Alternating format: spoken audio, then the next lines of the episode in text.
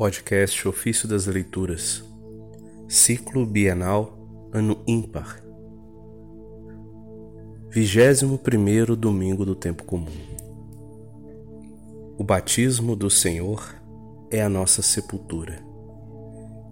Dos discursos de São Máximo de Turim, Bispo. Nós lemos na Escritura que a salvação de todo o gênero humano foi adquirida com o sangue do Salvador, como disse o apóstolo Pedro. Vós fostes libertados não pelo preço de coisas corruptíveis, como o ouro e a prata, mas pelo sangue precioso de Cristo, como de um cordeiro sem defeito e sem mancha. Portanto, se o preço da nossa vida é o sangue do Senhor, vê como não foi resgatada apenas a fragilidade terrena do campo, mas a salvação eterna do mundo inteiro. Na verdade, o que diz o evangelista é que Cristo não veio para julgar o mundo, mas para que o mundo fosse salvo por meio dele.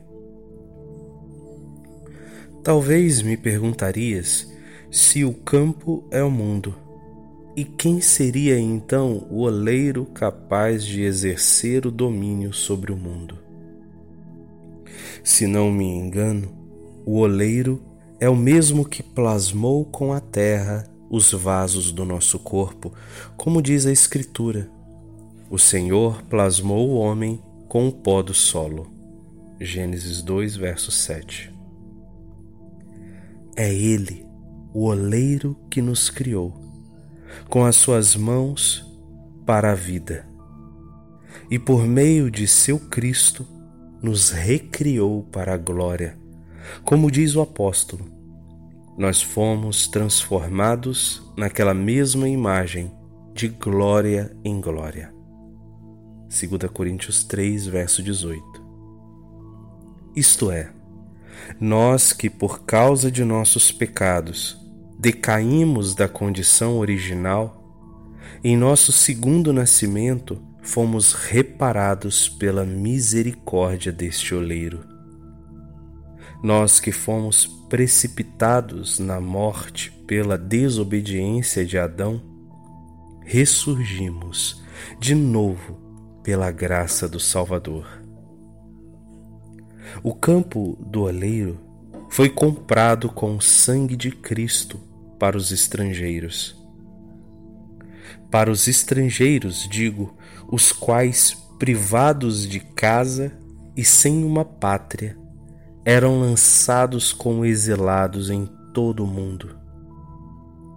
Foi providenciado para eles o repouso no sangue de Cristo, a fim de que estes que não possuem nada sobre a terra encontrem sepultura em Cristo. Quem são, na verdade, estes peregrinos, senão os cristãos mais fervorosos que, renunciando ao mundo e a qualquer posse, encontram a paz no sangue de Cristo?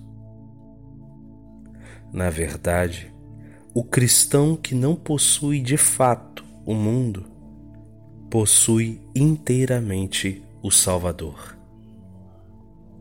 Aos estrangeiros, pois, é prometida a sepultura de Cristo, no sentido de que aquele que soube abster-se dos desejos da carne como estrangeiro e peregrino, obterá a paz de Cristo.